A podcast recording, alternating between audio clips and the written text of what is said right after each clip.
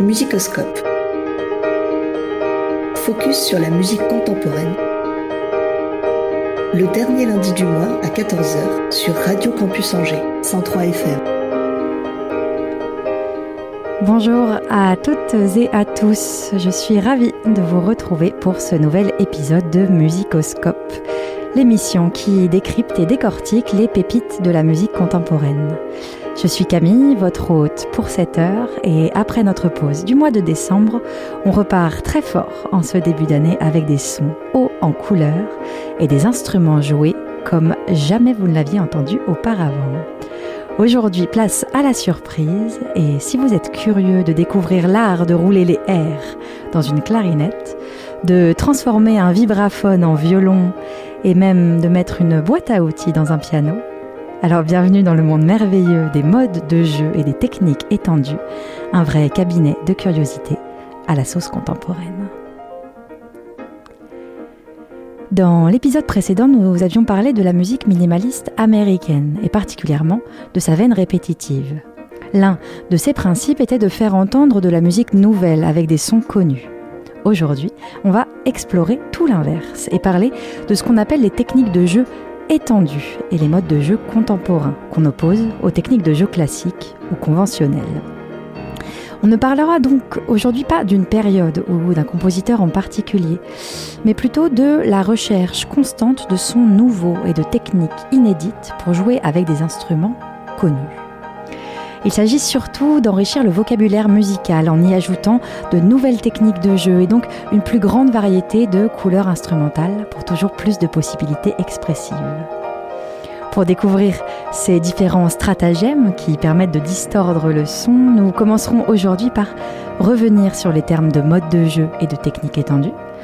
Nous ferons ensuite une courte rétrospective non exhaustive de l'évolution instrumentale et de ses techniques, puis nous étudierons plus précisément comment les compositeurs de l'époque contemporaine se sont emparés des techniques étendues pour parfaire leur art. Nous nous quitterons, et c'est maintenant presque une habitude, en entremêlant quelques notes et quelques mots.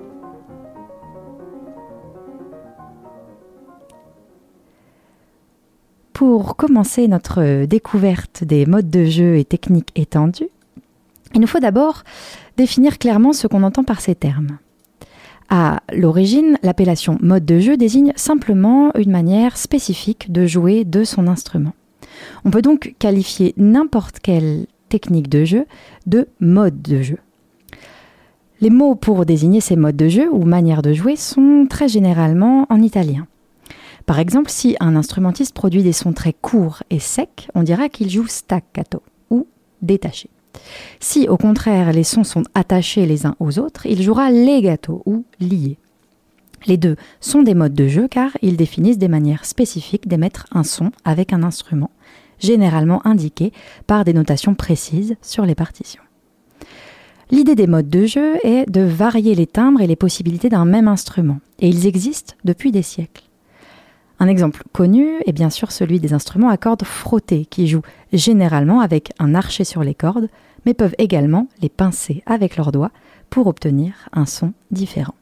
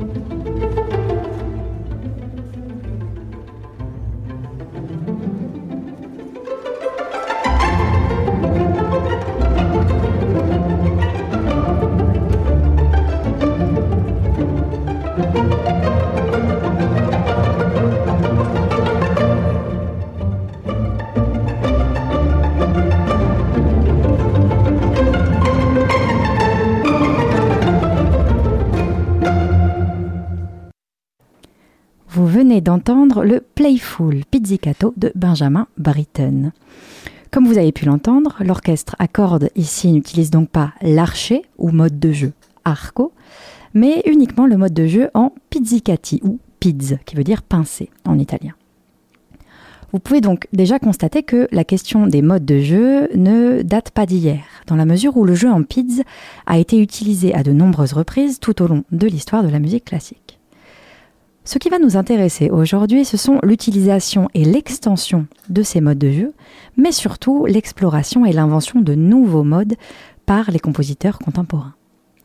C'est à ce moment que les termes de mode de jeu et de technique étendue se confondent un peu dans la mesure où on qualifie de technique étendue les techniques de jeu non conventionnelles, ayant pour but de déformer le son habituel des instruments. Dans la mesure où cette définition correspond également à celle des modes de jeu, nous différencierons ici simplement les modes de jeu classiques des modes de jeu contemporains, autrement dit technique étendue. Pour faire simple, nous dirons que le jeu classique, c'est la première chose qui vous vient à l'esprit quand vous imaginez un musicien en train de jouer. Le violoniste frotte un archet sur les cordes de son instrument. Le pianiste appuie sur les touches d'un clavier et le flûtiste souffle dans sa flûte pour produire un son clair et précis. Les modes de jeu contemporains et les techniques étendues, au contraire, correspondent au grand détournement de ces techniques classiques, c'est-à-dire l'utilisation de l'instrument autrement que ce qu'on imagine de prime abord. Le son est le paramètre fondateur de toute composition. On va donc faire en sorte de le malaxer et de le distordre pour mieux le transformer. Vous pouvez dès maintenant imaginer toutes sortes de bizarreries pour produire un son inouï à partir d'un instrument de votre choix. C'est exactement ce qu'ont fait et font encore les compositeurs qui se sont intéressés à ces techniques. Il est également important de préciser que nous ne parlerons ici que de techniques étendues acoustiques, donc sans intervention électronique pour modifier le son d'un instrument. Au fil des épisodes, vous commencez à le comprendre, les compositeurs ont toujours cherché à innover, à trouver de nouvelles manières de s'exprimer au travers de leur musique. Et pour ça, ils s'appuient sur le passé ou ils font table rase, selon l'époque et selon l'humeur. Il est important à ce stade de noter que la musique évolue de pair avec l'histoire, et ce, sous de nombreux aspects. À la fois, l'évolution du monde et de la société rebat en permanence les cartes des priorités et des questionnements des hommes, et donc des compositeurs.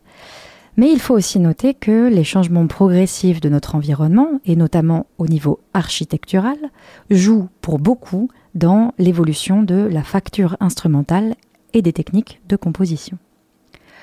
C'est de cette manière que, dans un autre temps, l'élévation progressive des édifices religieux, toujours plus hauts et vastes, a permis aux compositeurs d'imaginer des ensembles instrumentaux toujours plus nombreux, afin de remplir l'espace, mais aussi aux facteurs d'instruments, et j'entends par là les luthiers et tous les instruments, les artisans, pardon, qui fabriquent les instruments, de chercher des techniques de construction pour que leurs instruments soient de plus en plus sonores, de plus en plus justes et agréable à écouter. Et ce développement de la facture instrumentale a duré pendant des siècles, jusqu'à temps d'arriver à nos, à nos instruments actuels. Alors, je vous rassure, la recherche et développement en matière de facture instrumentale est loin d'être finie. Bien que certains instruments ont depuis un moment assez peu évolué, comme le violon ou le piano, sauf expérimentation ponctuelle, d'autres instruments sont encore jeunes et sans cesse remaniés. On pense par exemple aux percussions qui, malgré les percussions classiques, qui sont maintenant bien installées, sont encore aujourd'hui un terrain d'exploration infini, avec des instruments porteurs d'innovation. On a pu aussi constater des tentatives amusantes de modification d'instruments, comme la trompette à deux pavillons ou la trompette coudée, même si elles ne sont aujourd'hui pas majoritairement adoptées. Ce développement de la facture instrumentale induit nécessairement une évolution du timbre des instruments, mais permet également qu'ils soient toujours plus performants, polyvalents et adaptés à tout type d'environnement. C'est le côté pratique de cette évolution. Et pourtant, les compositeurs n'en restent pas là, et on revient toujours à la même question. Comment, avec ces instruments qui évoluent de moins en moins, va-t-on réussir à continuer à étonner le public? En d'autres termes, pour l'émission d'aujourd'hui, comment trouver de nouveaux sons à partir d'un matériau qui ne change plus Et à partir de là, la porte est ouverte à toutes les excentricités. Le but est évidemment de servir la musique, mais surtout de continuer à surprendre. Dans un premier temps, on pourra noter les recherches de Mahler ou de Stravinsky, qui respectivement font jouer des musiciens en coulisses, en plus de ceux sur la scène, ou mêlent les sons de deux instruments dans une tessiture très spécifique, afin de créer l'illusion sonore d'un instrument inconnu. C'est ce qu'on appelle les timbres composites.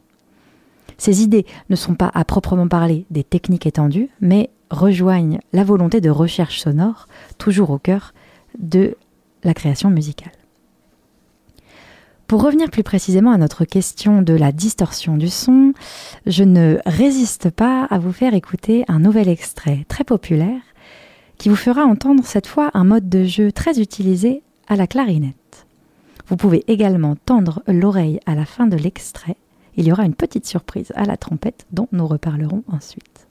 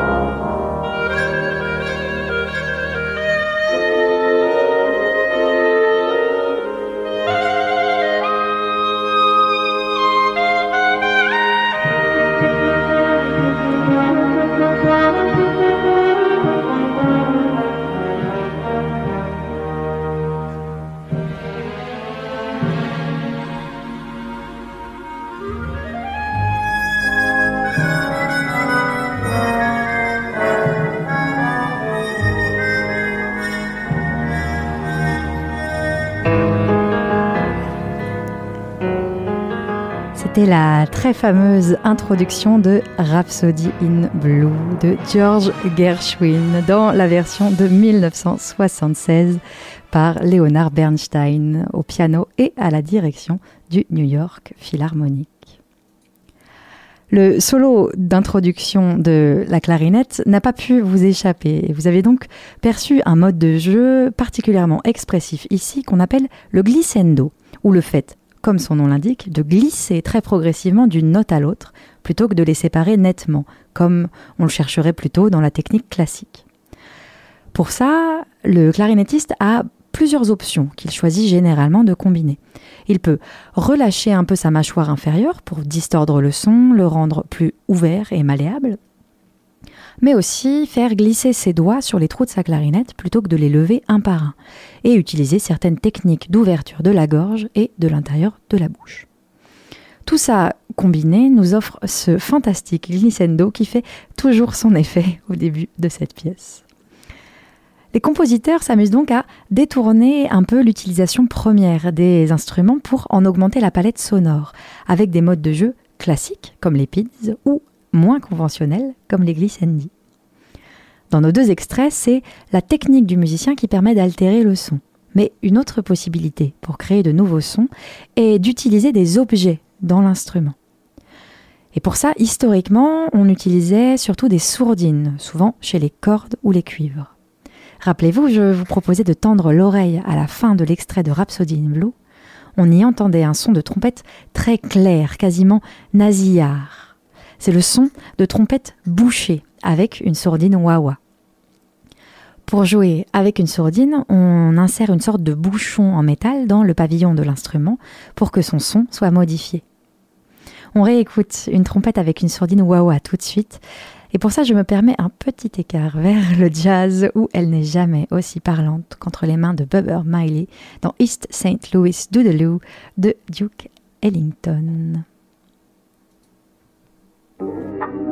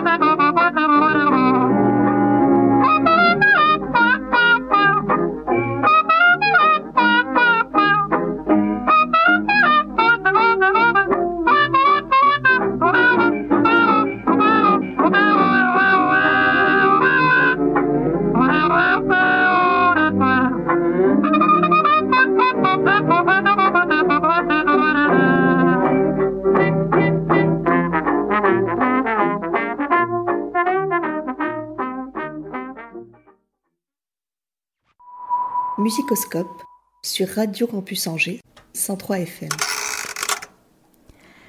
Vous commencez à le saisir, une des choses les plus amusantes dans les techniques étendues et modes de jeu contemporains est de distordre le son, de le rendre unique et surprenant, et d'arpenter des contrées sonores comme jamais auparavant. C'est un peu comme un jeu de trompe-l'œil ou, dans notre cas, de trompe-l'oreille. On peut des fois croire entendre un autre instrument que celui en train de jouer, tellement la technique utilisée pour produire du son est différente de celle qu'on attendrait. Pour plonger dans le monde de ces instruments qui deviennent hybrides, un peu entre deux mondes, je vous propose tout de suite l'écoute d'une pièce qui m'est chère. Si vous tendez bien l'oreille, vous percevrez à nouveau des glissandi, mais un peu différents du premier que nous avons entendu. Avant toute chose, je vous mets surtout au défi de deviner de quel instrument il s'agit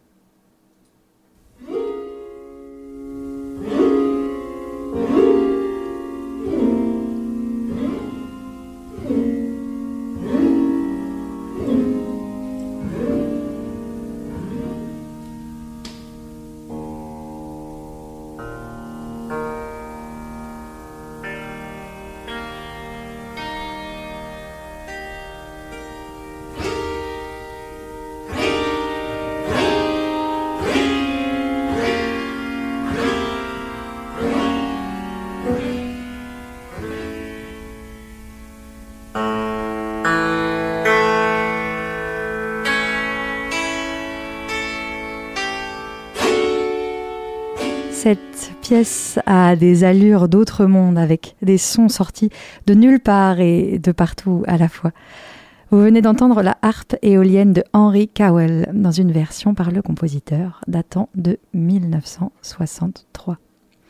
Je ne ferai pas durer le suspense plus longtemps, et vous l'avez peut-être déjà deviné, Cowell joue ici toute sa pièce sur un piano à queue, ou plutôt dans un piano à queue. Au lieu de jouer sur le clavier comme ses prédécesseurs, Cowell est venu chercher ses sons à l'intérieur du piano. Il appuie d'abord silencieusement sur des touches, ce qui, par effet mécanique, va permettre aux cordes correspondantes de vibrer et donc de produire un son si elles sont touchées. Il fait ensuite avec ses doigts un glissando dans les cordes, ce qui produit ce son gratté assez étonnant à la première écoute. Et après le grattement, on entend distinctement un accord qui ressort harmonieux et un peu magique. Ce sont les notes des touches enfoncées silencieusement que le musicien change à chaque glissando. Il faut être assez précautionneux et ne pas aller trop vite dans l'exécution car il faut appuyer sur les touches sans qu'aucun son n'en sorte. Après les glissandi dans les cordes du piano, vous entendez également des notes isolées, claires et résonantes. Ce sont comme des pizzicati sur les cordes à l'intérieur du piano. On vient ici en jouer comme avec une harpe ou une guitare. Sans plus attendre, je vous laisse savourer une deuxième écoute complète cette fois de cette pièce fantasmagorique qui rend hommage à la harpe éolienne, une structure de bois ou de pierre sur laquelle sont tendues des cordes, disposées à l'air libre et dont le son est produit uniquement par la vibration des cordes sous les caresses ou les bourrasques du vent.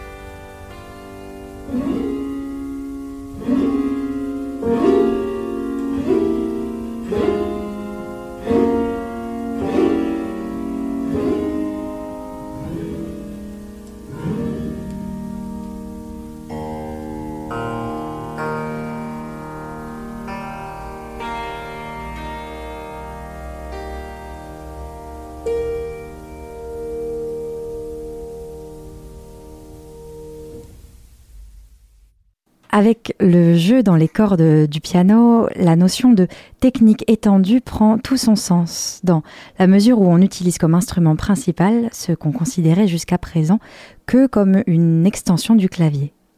D'ailleurs, aucun son de clavier de piano classique n'est entendu dans la harpe éolienne. C'est un peu notre méfiez-vous des apparences à nous, musiciens. Le piano est un instrument qui se prête particulièrement au jeu des techniques étendues, car il a une très grande surface sur laquelle jouer et plusieurs types de mécaniques qui cohabitent et permettent de varier les sons du tout au tout, avec un clavier, des cordes et un cadre sur lequel il est possible de frapper. Vous aurez l'occasion de réentendre d'autres euh, modes de jeu étonnants au piano par la suite. On peut donc remarquer avec ces quelques exemples que selon la famille d'instruments choisis, on n'a pas tout à fait les mêmes possibilités d'effets. Alors bien sûr, certains effets sont communs à plusieurs familles d'instruments, comme le glissando, mais d'autres sont plus spécifiques à une famille en particulier. Nous allons donc revenir un peu chez nos amis les vents, qui ne sont pas en réserve en matière de mode de jeu. Chez eux, la dominante principale, c'est le souffle et la manière de souffler dans l'instrument. Il y a beaucoup d'options possibles qui demandent aux musiciens d'utiliser leur gorge, le placement et l'attaque de leur langue, et même parfois leur voix en même temps qu'ils jouent, pour transformer le son. Écoutons tout de suite If de Pascal Dussapin. C'est un mélange entre des techniques que vous avez déjà entendues et d'autres nouvelles. On y entend à nouveau une clarinette, cette fois seule, et beaucoup d'effets de glissandi, mais beaucoup plus courts que le premier de Rhapsody in Blue. S'ajouteront à ça certaines notes qui vont comme friser un peu, comme si le musicien roulait un R à l'espagnol dans sa clarinette. C'est ce qu'on appelle le flat ou flatterzung, qui est une sorte de trémolo ou tremblement sur une note pour les instruments avant, que le clarinettiste produit soit en roulant son R au contact de l'anche de sa clarinette, ou avec une technique de vibration de la gorge. Pour ceux qui écoutent cette émission au casque, je préfère vous prévenir que certains sons sont joués très fort et très aigus dans cette pièce qui joue beaucoup sur les contrastes de registres et de nuances. Attention donc, ça peut surprendre.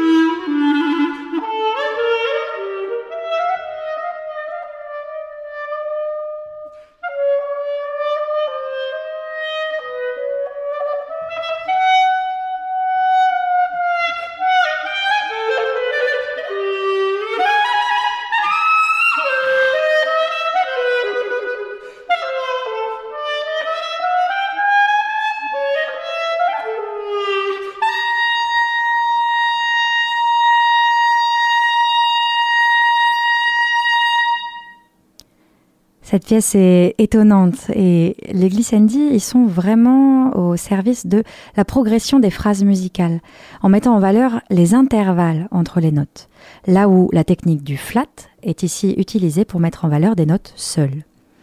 Ces techniques étendues sont en fait autant de façons pour les compositeurs d'aiguiller l'écoute de leurs auditeurs. Alors vous avez pu vous demander à certains moments si le musicien de cet extrait ne jouait pas un peu faux. Rassurez-vous, il n'en est rien. C'est le dernier effet dont nous parlerons pour cette pièce, le jeu en quart de ton. Il faut savoir que dans la musique classique occidentale, on, caractérise, on catégorise pardon, la distance entre deux notes en termes d'intervalle. Ils sont plus ou moins grands et on les mesure avec un certain nombre de tons et de demi-tons spécifiques à chaque intervalle. C'est un peu comme si on parlait de centimètres et de demi-centimètres pour qualifier la distance entre deux sons. Dans la musique occidentale, il est généralement admis que la plus petite distance entre deux sons est le demi-ton. Je précise occidental parce qu'ailleurs sur la planète, d'autres musiciens ont eux exploré de plus petits intervalles encore, qu'on appelle des quarts de ton. Si on considère chacun de ces quarts de ton comme une note en soi, on augmente considérablement le nombre de notes différentes disponibles pour la création d'harmonies et de mélodies. Prenons par exemple la distance entre la note Do et la note Ré. Placées l'une à côté de l'autre, elles sont espacées d'un ton complet. Pour les occidentaux, il n'y a donc qu'une seule note possible entre un Do et un Ré, le demi-ton entre les deux qu'on appellera Do dièse ou Ré bémol. A l'inverse, dans certaines cultures orientales ou d'Asie, on considéra qu'on ne sépare pas seulement un ton en deux, mais bien en quatre. Pour passer de la note Do à la note Ré, on pourra donc faire Do, Do un quart, Do un demi, qui correspond à notre demi-ton, donc Do dièse ou Ré bémol, puis Do trois quarts, et enfin Ré. Nos oreilles occidentales sont tellement habituées au découpage de la musique en demi-ton qu'elles sont souvent gênées de prime abord par l'écoute des quarts de ton, qui, de par nos habitudes, sonnent faux. Il s'agit en fait simplement d'un autre découpage des intervalles entre les notes. Vu que nos instruments sont construits pour de la musique découpée en demi-ton, le musicien doit alors utiliser des doigtés spéciaux et des associations de clés non habituelles pour produire ces sons en quart de ton. Si ces découpages sonores vous interpellent, je vous conseille de vous intéresser entre autres à la musique de Maurice Ohana, qui a non seulement exploré les quarts de ton, mais aussi les tiers de ton, qui donc n'offrent pas à l'oreille le repos sur le demi-temps central qui n'existe plus.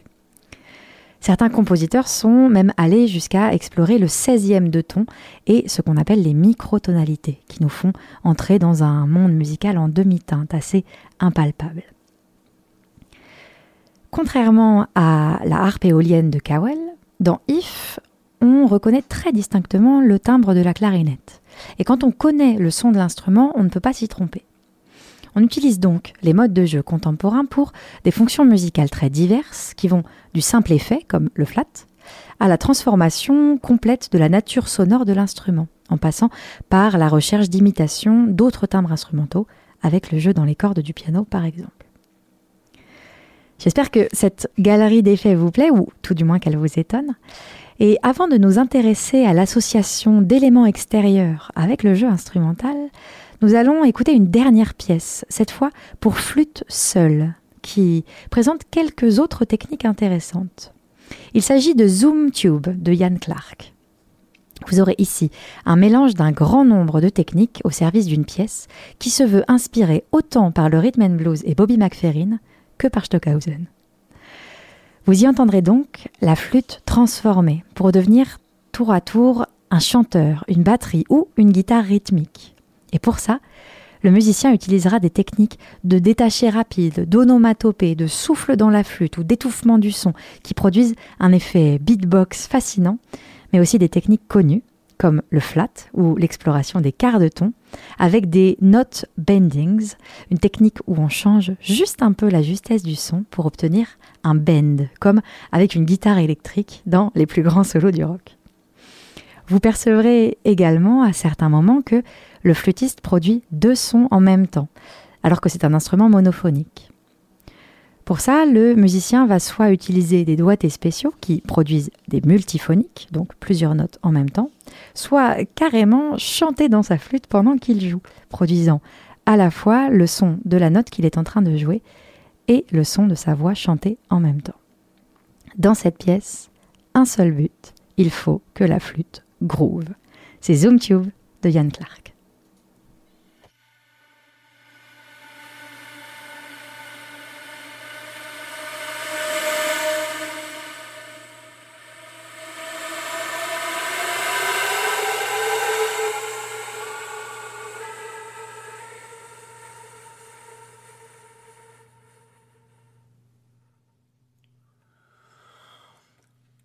Thank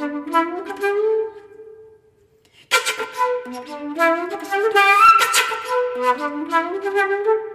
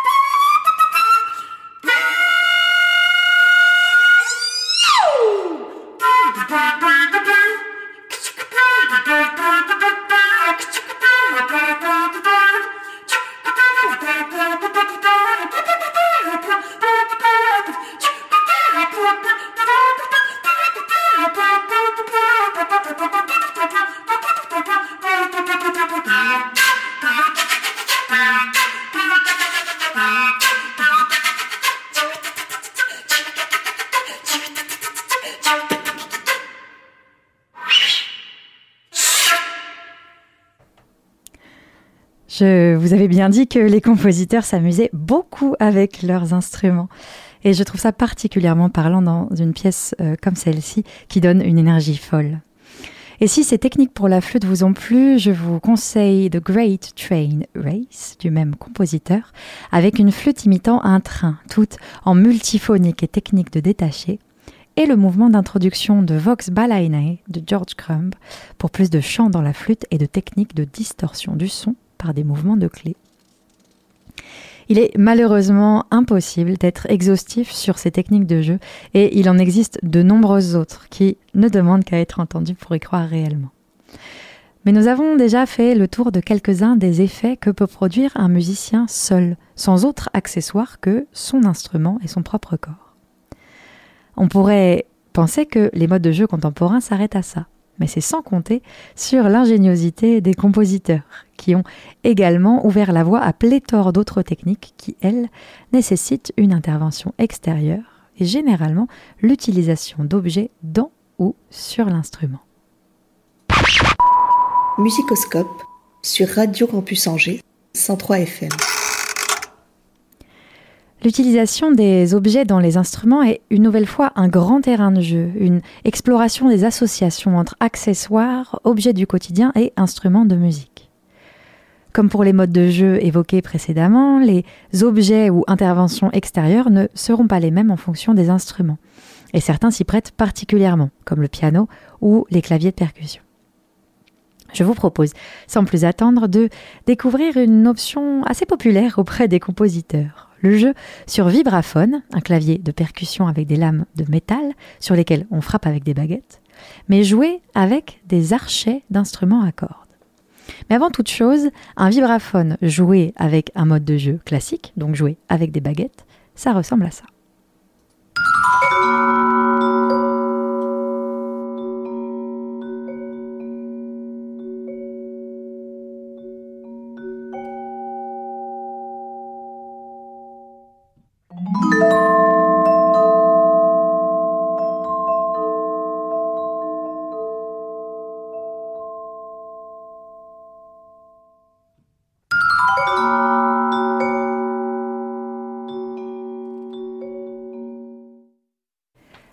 Après ce court extrait de Mélancolia de François Narboni, écoutons maintenant le même instrument, mais cette fois les musiciens vont frotter les lames du vibraphone avec des archets plutôt que de les frapper avec des baguettes.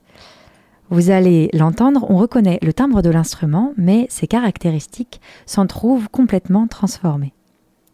Vous pouvez visualiser un vibraphone qui fait un peu moins que la largeur de vos bras étendus, et quatre musiciens autour, de part et d'autre de l'instrument, deux devant et deux derrière.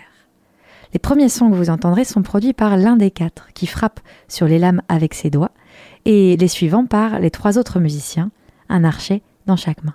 Bienvenue dans l'univers lointain d'Eliot Cole avec son postlude numéro 6.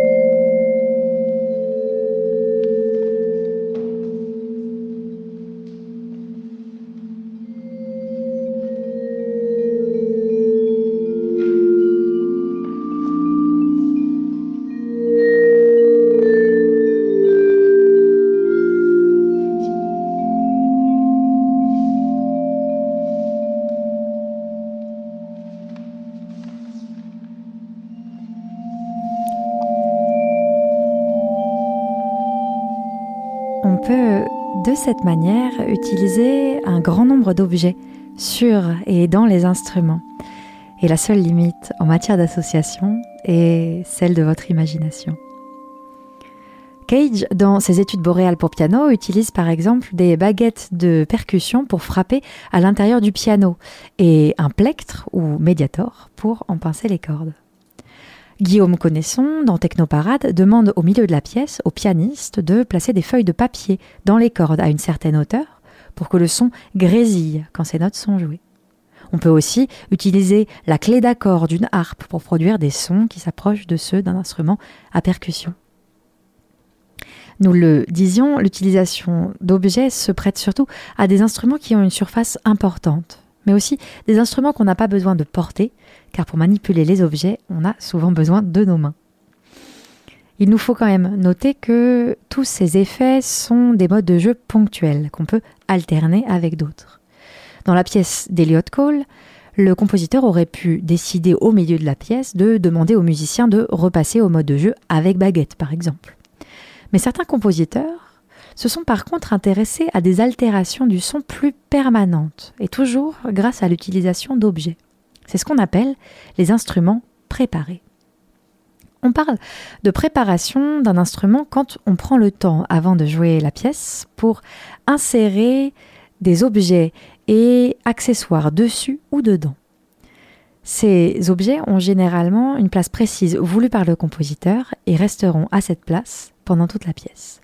Ce sont des modifications permanentes de certains sons car ils sont associés à un objet fixe, défini et placé à l'avance.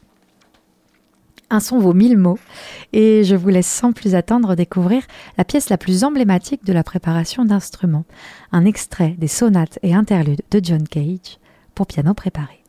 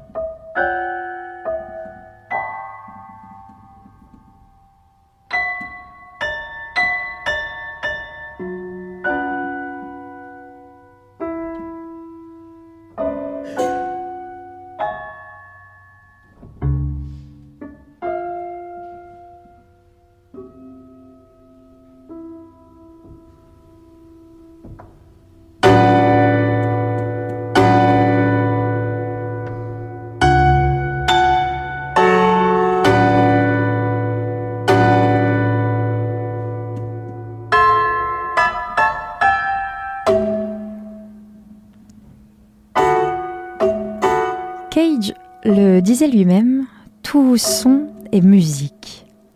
Et je trouve que ces sons-là sont incroyables. Avec quelques vis et des boulons, des morceaux de gomme et de plastique placés stratégiquement et fixés ou coincés entre des cordes spécifiques du piano, on plonge dans un autre monde. On entend non plus un piano mais des cloches médiévales. Des sons de pays lointains comme des gongs, qui ne sont pas sans rappeler les gamelons balinais.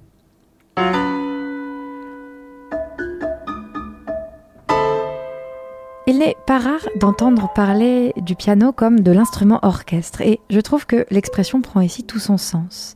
Le piano est transfiguré, il s'expose à nous, vénérable et fier, noble et massif, puissant et désarticulé. Alors vous l'aurez compris, c'est une pièce que j'apprécie beaucoup tant elle ouvre le champ des possibles sonores.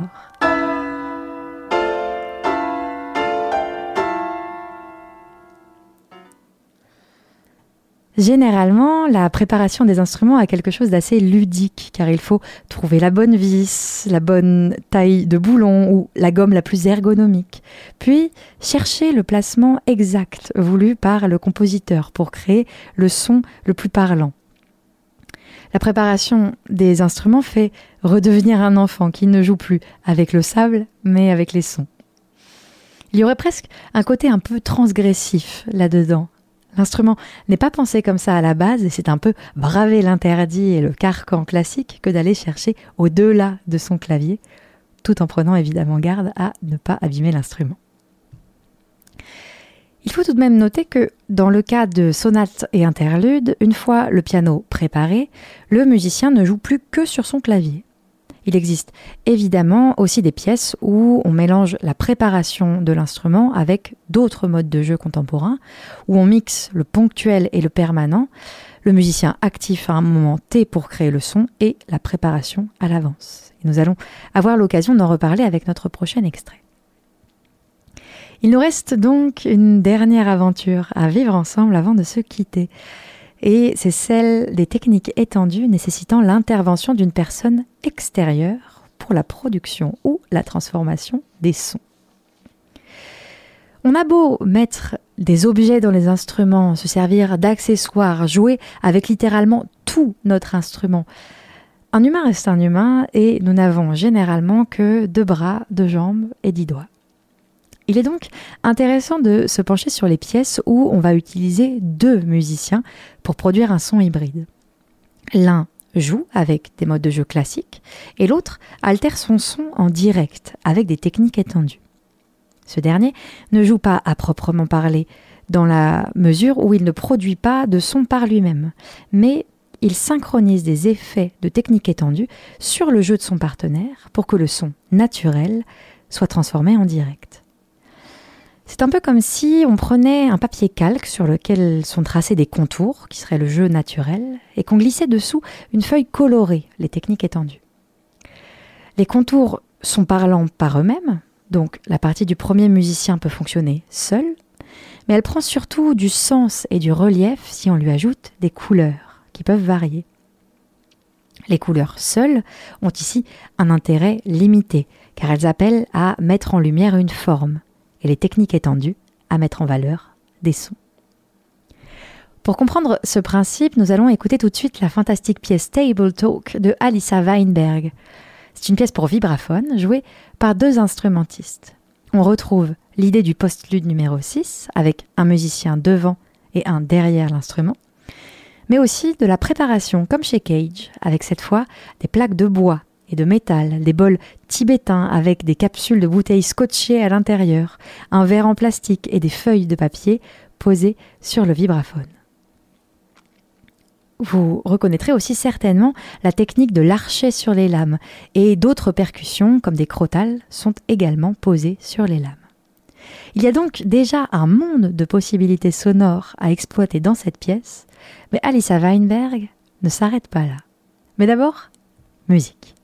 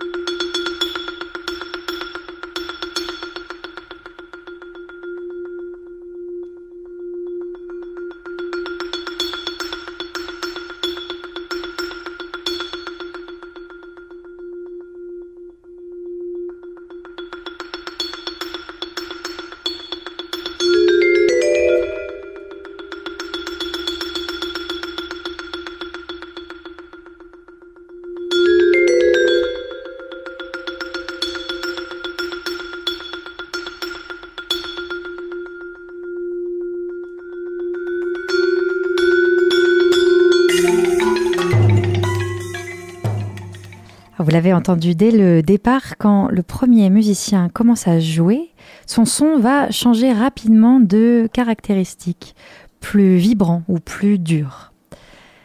Pourtant, je vous assure qu'il frappe toujours les lames avec les mêmes baguettes.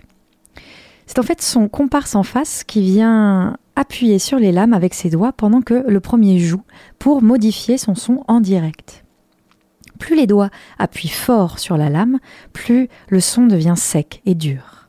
Quand il relève les doigts, le son vibre à nouveau. Nous ne pouvons ici en entendre qu'un extrait, mais je vous conseille vivement d'aller écouter cette pièce en entier et si possible avec une vidéo. Vous y retrouverez même nos glissandis préférés, mais cette fois créés par le deuxième musicien pendant que le premier joue. Après cette euh, nouvelle petite merveille pour vibraphone, nous voici déjà quasiment au terme de cet épisode. Si vous êtes familier avec les techniques de notation de partition classique, vous vous demandez peut-être comment sont indiqués tous ces effets. Et il y a à vrai dire autant de notations que de compositeurs. Très généralement, les partitions s'accompagnent d'ailleurs d'une légende comme en cartographie pour décrypter les symboles tout au long de la musique. C'est ensuite au musicien d'associer un symbole avec une technique spécifique et d'apprendre à manipuler ce nouvel effet. Certaines scènes de la vie des musiciens ne sont d'ailleurs pas toujours aussi reluisantes que leur image fantasmée le laisse paraître en costume trois pièces devant une salle comble. Il arrive aussi régulièrement qu'ils doivent tester huit pinceaux différents pour trouver lequel aura le son le plus métallique quand il est pressé sur des cordes, ou de les croiser dans un magasin de bricolage pour trouver quelle planche de bois sonnera de la manière la plus expressive au fil d'une pièce, et pour ça frapper dessus. Les pianistes doivent aussi créer des systèmes de repères dans les cordes avec du scotch, de la craie, des stylos de cinéma pour savoir appuyer exactement, et se faire de la corne sur le bout des doigts car ils sont moins habitués que leurs collègues harpistes ou contrebassistes à pincer les cordes. Pour finir, je me dois de préciser que beaucoup d'expérimentations sonores ont également été faites autour de la spatialisation du son. On peut étendre l'idée du mode de jeu au placement du son dans l'espace et à la dimension scénique adoptée par le musicien. On lui demande toujours plus d'implication. Nous avons évoqué l'utilisation de sa voix, mais on lui demande aussi régulièrement un jeu scénique en plus de son jeu instrumental. Alors par souci radiophonique, il est difficile de vous en faire entendre car c'est de la musique qui se voit et idéalement en direct. Je vous conseille tout de même la pièce In Freundschaft de Stockhausen, écrite en 1977, où vous verrez un saxophoniste placer les sons dans l'espace dans une chorégraphie précise. Les techniques étendues, c'est donc l'art de se renouveler, de remettre en question ce qu'on sait de comment jouer d'un instrument, auditeur comme musicien. Vous le savez maintenant, je crois profondément que nous pouvons apprendre beaucoup des musiques contemporaines. Et les modes de jeu contemporains invitent à s'émerveiller devant le nouveau, à rester curieux devant l'inconnu, à plonger dans ce qu'on ne connaît pas et passer la première surprise à ouvrir le champ de ce qu'on croyait possible. À chaque nouvelle pièce, chaque nouveau son, chaque nouvelle exploration, on se rend compte que le monde dans lequel on vit est plus vaste, plus surprenant et à vrai dire plus amusant que celui qu'on pensait au départ. J'espère que les nombreux modes de jeu que nous avons écoutés aujourd'hui vous auront donné le goût de l'exploration sonore, ou au moins la curiosité de vous demander comment on produit un son inouï. Pour terminer cet épisode, je ne peux que vous souhaiter de rester des enfants devant tous les nouveaux sons qui viendront à vos oreilles et à rire et vous amuser à les déchiffrer, les décrypter et à les laisser vous étonner pour mieux vous embarquer. Je vous remercie infiniment d'avoir écouté cet épisode de Musicoscope. Vous pouvez le retrouver ainsi que les précédents sur toutes les plateformes de podcast et sur le site de Radio Campus Angers. Vous pouvez évidemment m'y laisser un commentaire avec vos impressions et suggestions sur cet épisode. Je serai ravie de vous lire et d'échanger avec vous. Je tiens aussi à remercier tous les musiciens qui m'ont conseillé pour la discographie de cet épisode. Émilie, Nicolas, Timothée et Paul, votre aide m'a été très précieuse. Merci également à Marie et Cécile pour l'aiguillage littéraire et à Étienne pour la technique. Il ne me reste qu'à vous souhaiter de belles découvertes musicales et nous nous retrouverons le lundi 27 février à 14h pour un épisode envoûtant, la Terre et le cosmos vu par les compositeurs contemporains. Avant de retrouver une heure de programmation musicale francophone, nous nous quittons ici avec une version un peu spéciale de l'Aquarium de Camille Saint-Saëns, tirée de son Carnaval des animaux. Ici, c'est Thomas Enko et Vassilena Serafimova qui distorde les sons aussi bien que Benjamin Perret joue avec les mots. Bonne écoute et bonne journée. Allô Mon avion en flammes. Mon château inondé de vin du Rhin. Mon ghetto d'iris noir, mon oreille de cristal mon rocher dévalant la falaise pour écraser le garde champêtre. Mon escargot d'opale, mon moustique d'air, mon édredon de paradisier, ma chevelure d'écume noire, mon tombeau éclaté, ma pluie de sauterelles rouges. Mon île volante, mon raisin de turquoise, ma collision d'auto folle et prudente, ma plate-bande sauvage, mon pistil de pissenlit projeté dans mon œil, mon oignon de tulipe dans le cerveau. Ma gazelle égarée dans un cinéma des boulevards, ma cassette de soleil, mon fruit de volcan, mon rire d'étang caché où vont se noyer les prophètes distraits, mon inondation de cassis, mon papillon de morille. Ma cascade bleue comme une lame de fond qui fait le printemps, mon revolver de corail, dont la bouche m'attire comme l'œil d'un puits scintillant glacé comme le miroir où tu contemples la fuite des oiseaux mouches, de ton regard perdu dans une exposition de blanc encadré de momies. Je t'aime.